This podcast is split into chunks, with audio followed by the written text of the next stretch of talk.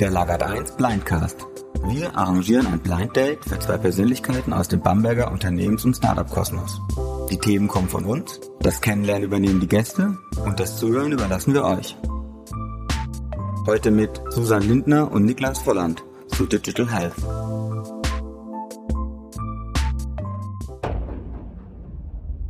Wer seid ihr? Was macht ihr? Und wo arbeitet ihr? Ja, ich bin Niklas. Ähm, was mache ich? Ich bin äh, Gründer und Geschäftsführer von zwei Firmen, von einmal der Beitabo GmbH und äh, auf der anderen Seite noch von der Six Owls GmbH. Es geht um Technologie, bei Beitabo mehr Mittelstand, bei Six Owls mehr im Gesundheitsmarkt. Und ja, was mache ich? Äh, wie gesagt, ich bin der Gründer und Geschäftsführer. Das heißt, ganz viele strategische Themen, viel äh, ja, Netzwerkaufbau und mit coolen Menschen sprechen.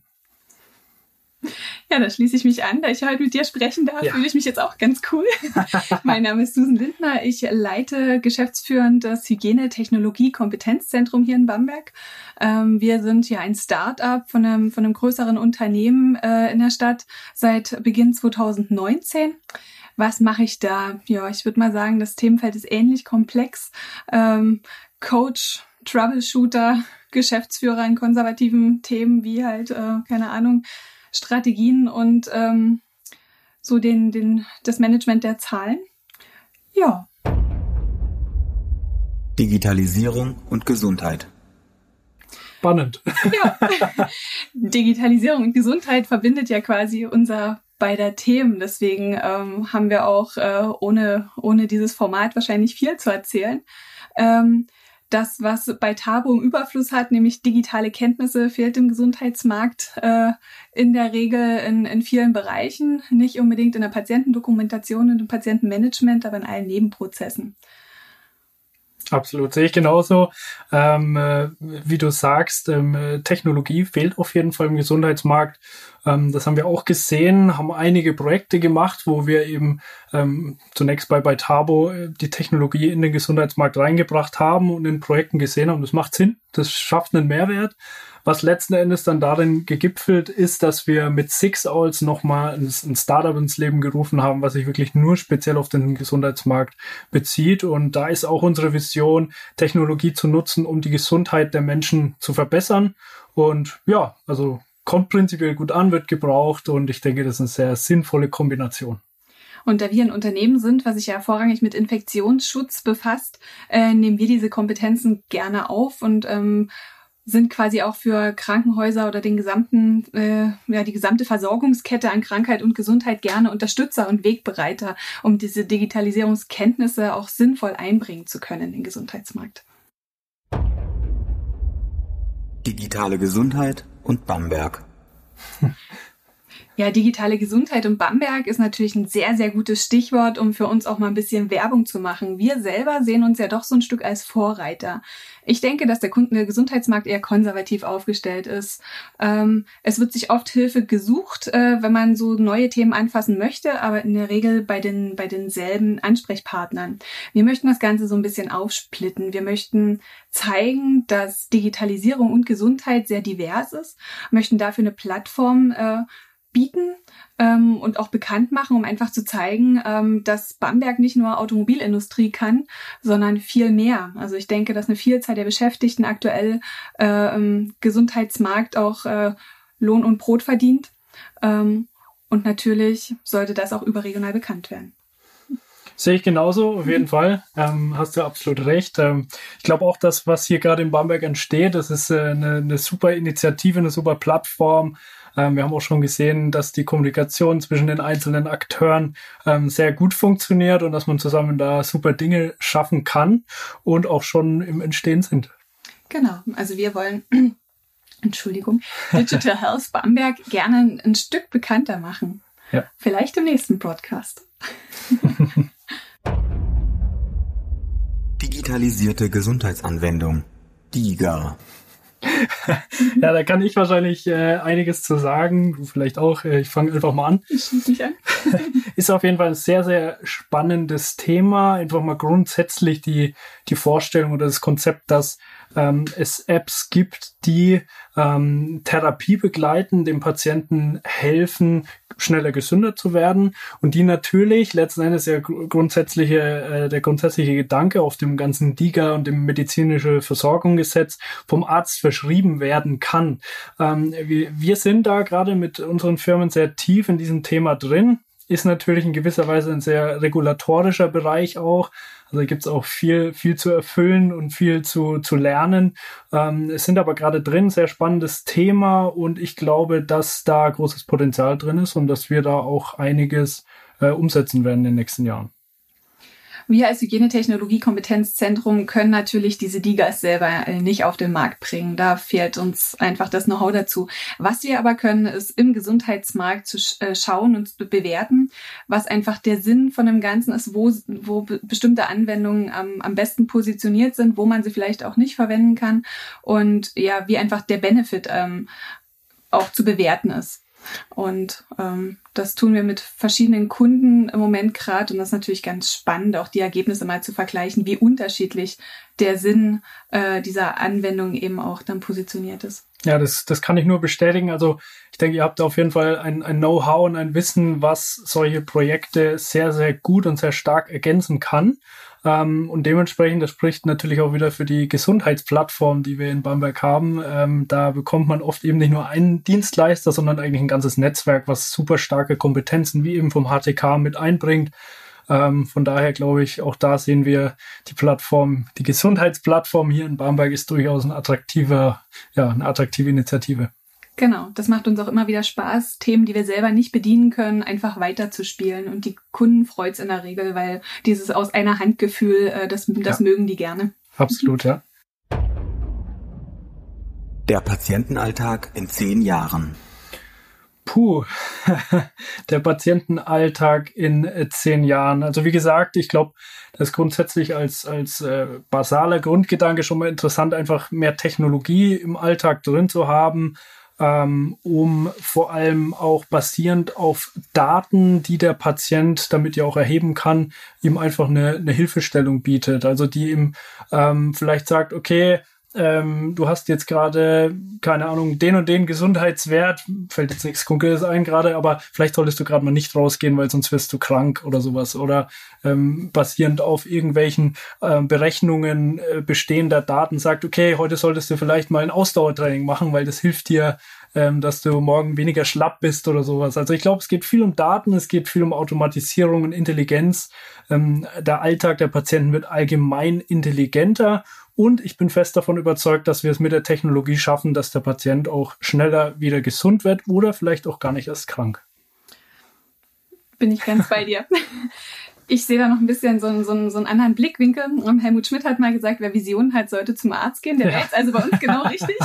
ja. ähm, und wenn ich einfach den Patientenalltag schon, schon eher in, in einem Kontext Krankheit sehe, dann ähm, sehe ich natürlich wahnsinnig viele Entwicklungen. Also man steht an der Krankenhaustür, findet vielleicht nur noch Eintritt mit, äh, mit seinem Handy und einer bestimmten Einladung zu einem Facharzt oder Spezialisten oder einer Freigabe von einem Patienten, den man besucht, weil ähm, ich denke nicht, dass unsere Krankenhäuser langfristig diese Offenheit wiederbekommen können, die wir bisher so hatten.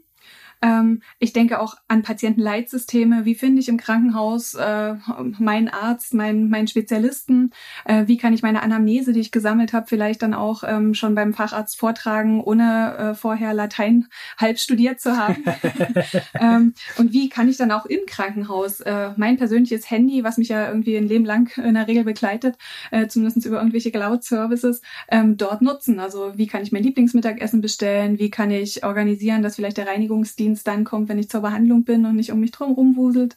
Ähm, wie kann ich mein Beschwerdemanagement so organisieren, dass ich vielleicht den Benefit noch erfahre und nicht erst äh, die Auswertung in den nächsten zehn Wochen ähm, auf den Weg gebracht wird? Ähm, und da sehe ich ganz, ganz viele spannende Themen, ähm, die, die uns da erwarten. Und ja, wir würden da gern mitmachen an der, an der Vision des Herrn Schmidt. Auf jeden Fall. zum Arzt führt. Data Protection oder Data Sharing? Ja, ist natürlich ein äh, hochrelevantes Thema mit den zunehmenden technischen Möglichkeiten und auch äh, mit der zunehmenden Nutzung von Daten im Sinne des Patienten mhm. ähm, wird natürlich auch Datenschutz ein, ein immer wichtigeres Thema. Definitiv. Ähm, ist auch bei uns so, dass wir bei unseren Projekten da natürlich grundsätzlich, ähm, es geht da ja auch um viele Zertifizierungen, ähm, einfach grundsätzliche ähm, Strukturen, was den Datenschutz und die Datensicherheit betrifft, einfach berücksichtigen müssen. Ähm, ich bin da aber auch der Meinung, klingt vielleicht jetzt ein bisschen äh, spießig, äh, spießig für, für ein Startup-Unternehmen oder so, aber das ist definitiv ein sehr, sehr wichtiges, sehr, sehr relevantes Thema ähm, und es ist auch absolut richtig, dass das Thema immer wichtiger wird und dass es da einfach bestehende Strukturen gibt ähm, die man berücksichtigen muss, um die Daten der Patienten zu schützen. Am Ende gilt es aber trotzdem, ähm, diese technologischen Möglichkeiten zu nutzen, die man da hat. Das ist auf jeden Fall so. Und da ist am Ende die Wahrheit einfach in der Mitte. Man muss beide Seiten berücksichtigen und man muss gute Lösungen auf der Basis finden. Ich denke auch, dass sich ähm, das Thema teilen wird. Also dieser Patientensicherheitsdatenbereich, dieser sogenannte Kritisbereich im Krankenhaus, der sollte auch weiter diesen, diesen beschützten, ähm, ja, diese beschützte Gestalt ähm, behalten. Was ich zielführend fände, wäre, dass man ähm, anonymisierte Daten zum Beispiel so für künstliche Intelligenzforschung und Konzepte in irgendeiner Form zugänglich macht ähm, und natürlich auch äh, ein, ein Stück ja, Forschergeist damit bedient, weil man äh, mit vielen verschiedenen Daten in äh, verschiedenen Rechnungskonstrukten natürlich auch die Gesundheitsversorgung mittelfristig verbessern könnte.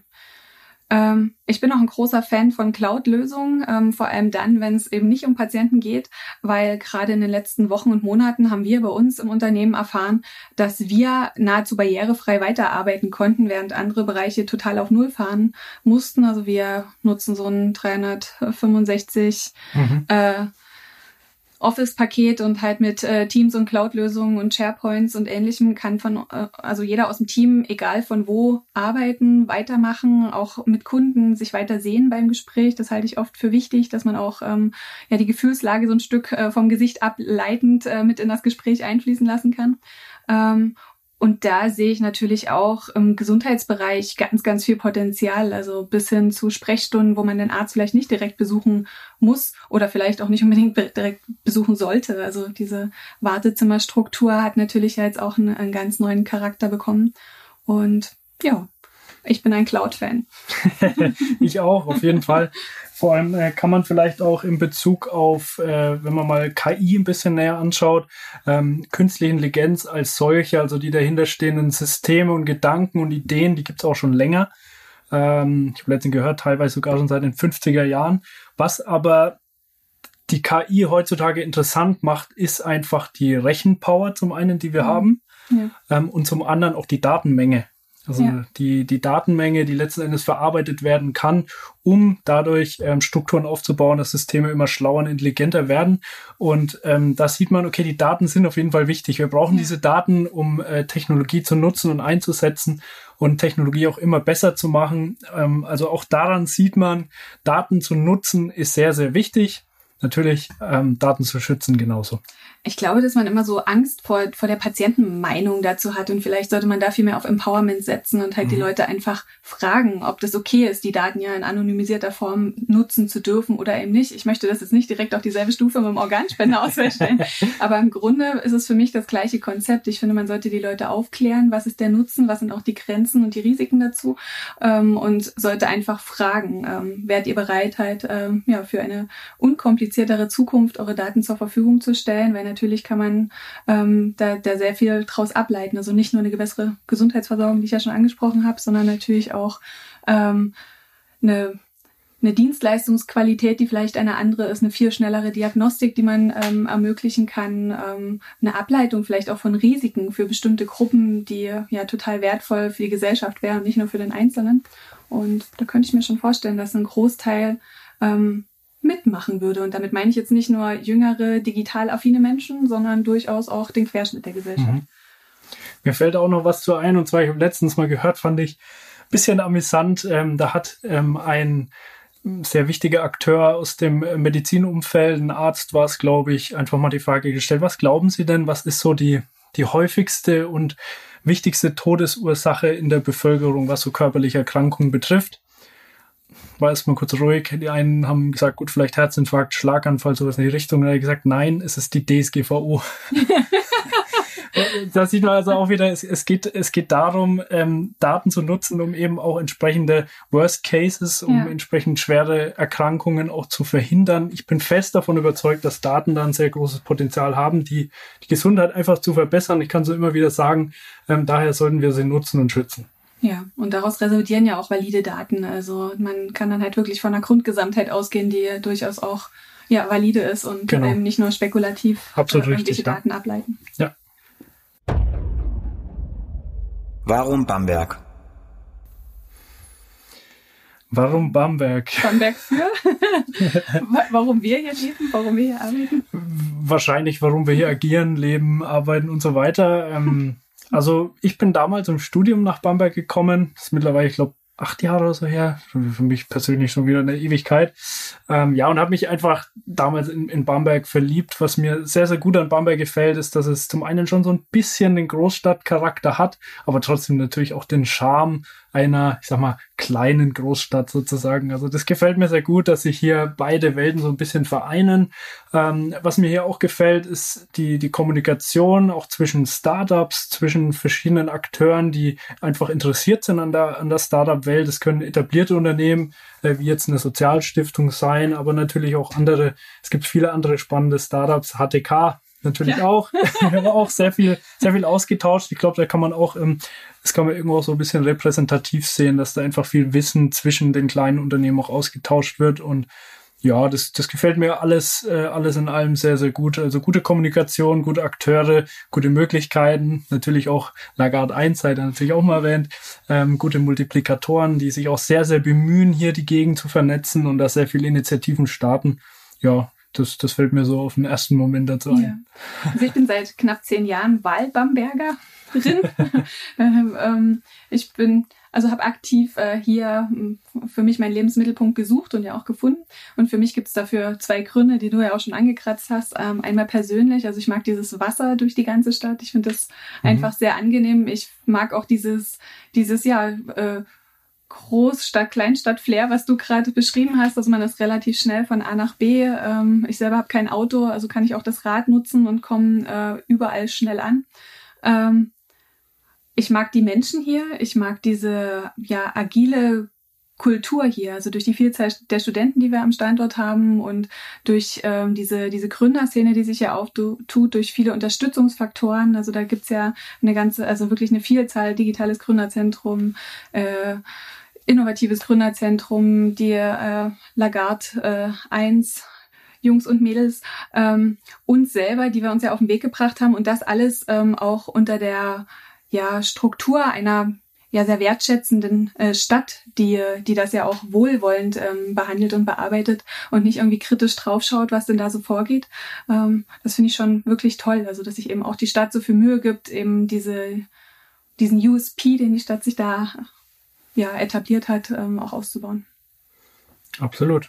Ich glaube, dem ist nichts hinzuzufügen. Getrennt voneinander befragt. Drei Dinge, die du aus diesem Gespräch mitnehmen wirst.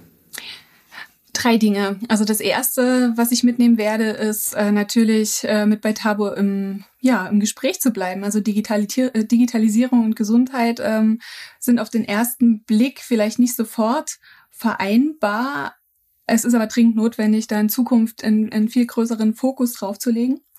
Ähm, was ich noch mitnehme, ist ähm, die Vielzahl der Akteure, die sich in der Stadt mit Digitalisierung und Gesundheit befassen. Also wir haben das ja gerade kurz konstatiert.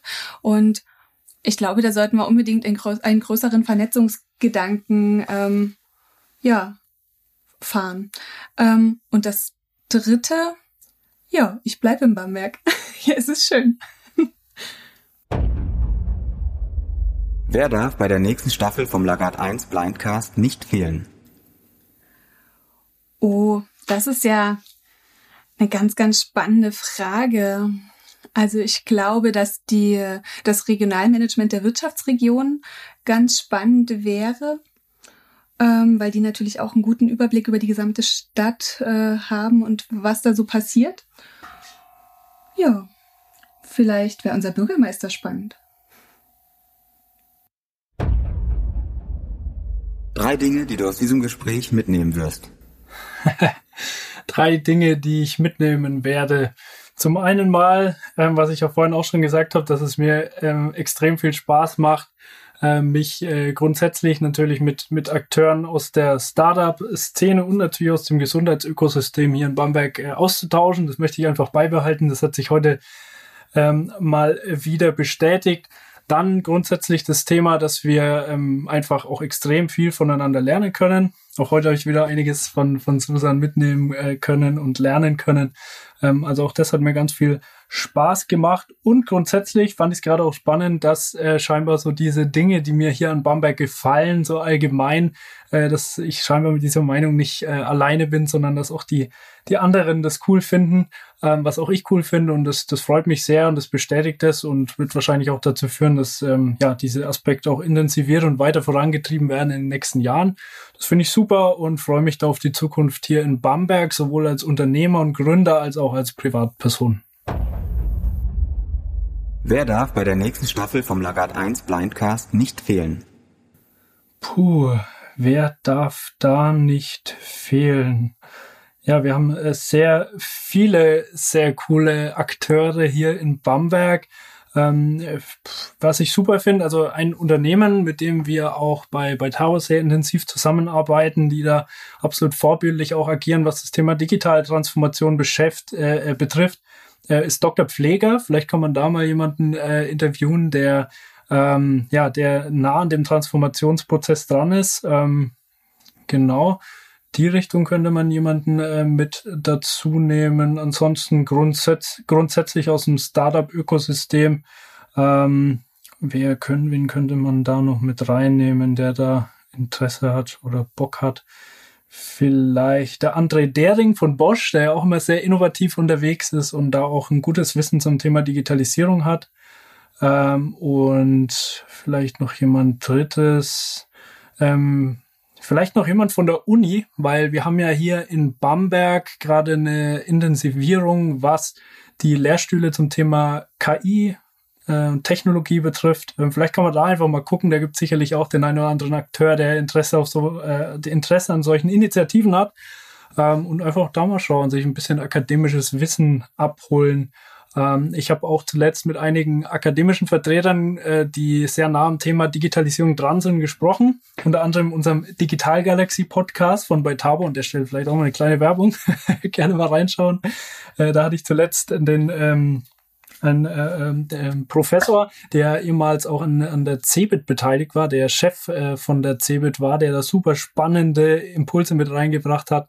Ähm, also da haben wir auch gesehen, akademische Vertreter haben super Wissen, super Impulse zum Thema. Also auch da vielleicht einfach mal nachfragen.